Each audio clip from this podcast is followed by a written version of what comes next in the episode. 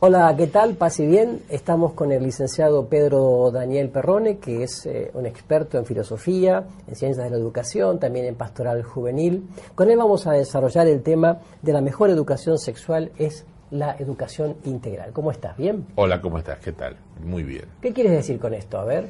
En realidad, uno de los grandes problemas que hoy enfrentamos quienes trabajamos en la educación sexual es que en el mundo actual eh, aparece una mirada muy reduccionista del hombre. Hoy hablar de sexualidad supone hablar de genitalidad, supone hablar de evitar un embarazo, supone hablar de cuestiones absolutamente que, que están reducidas al ejercicio biológico de la sexualidad. Como reducir la sexualidad, la pura genitalidad, al ser humano al puro instinto, una cosa Exactamente, y eso significa un reduccionismo del hombre, porque el hombre en realidad es un misterio. Nosotros creemos que el hombre es un ser multidimensional, es decir, una unidad de ser único e irrepetible que está integrado por distintas dimensiones. Una dimensión biológica que abarca todo aquello que está vinculado con la corporeidad, una dimensión psicológica que tiene como dos grandes facetas. Una faceta es el, ámbito de la, de la, intelectualidad, el ejercicio de la razón y de la inteligencia, y la otra faceta, el otro aspecto de la dimensión psicológica del hombre es el desarrollo de la afectividad y de la emocionalidad.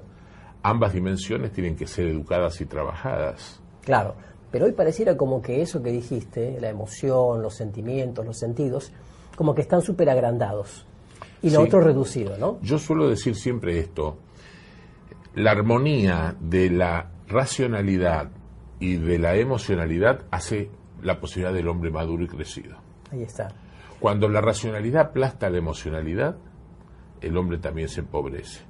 De la misma manera que cuando una emocionalidad desbordada aplasta la racionalidad y la intelectualidad. Claro, a veces se dice... Se vuelve por instinto. Si lo siento es auténtico.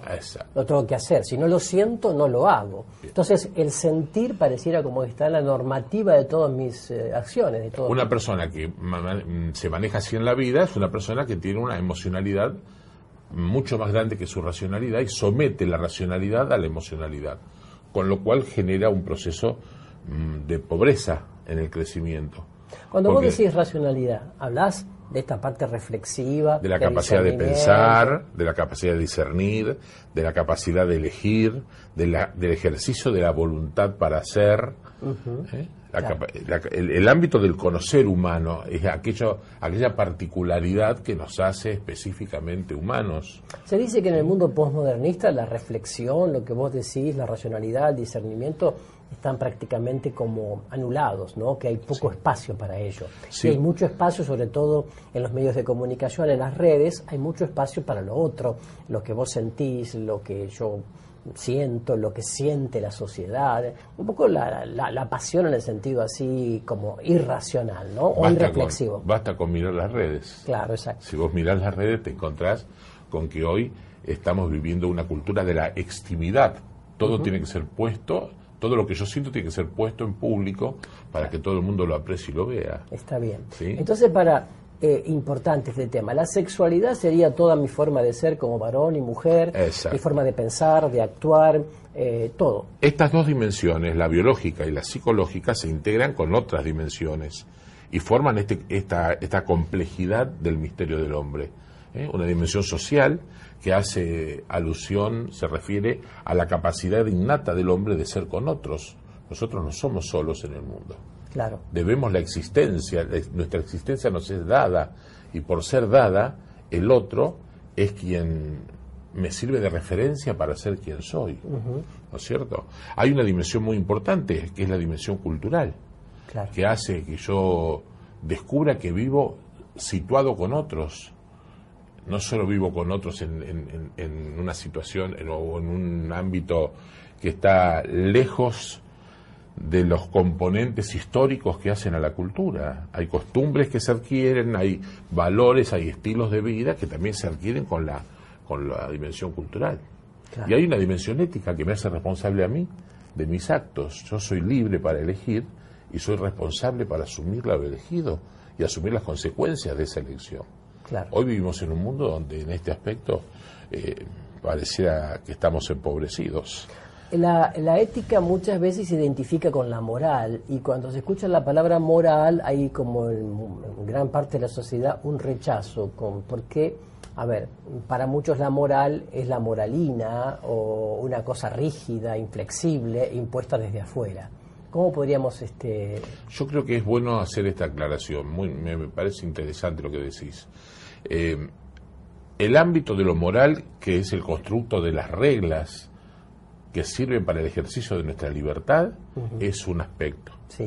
Esto pierde sentido y pierde razón si yo no, no hago la primera tarea, que es la tarea ética, que es la capacidad de cuestionarme por qué, qué cosa es lo bueno y poder definir en común lo bueno.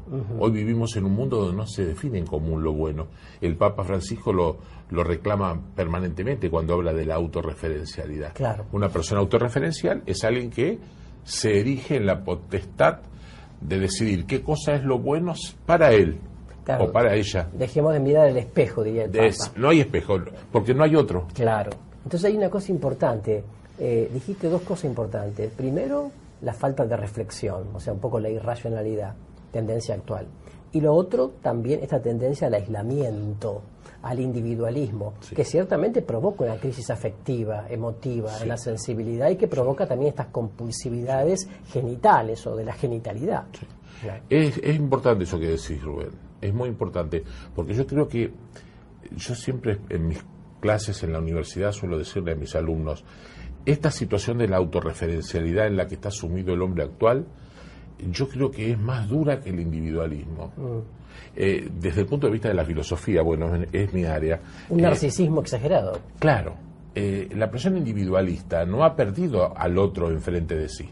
Cuando yo tengo un ejercicio de individualismo, estoy poniendo por arriba de ti mis propias este, opciones o necesidades.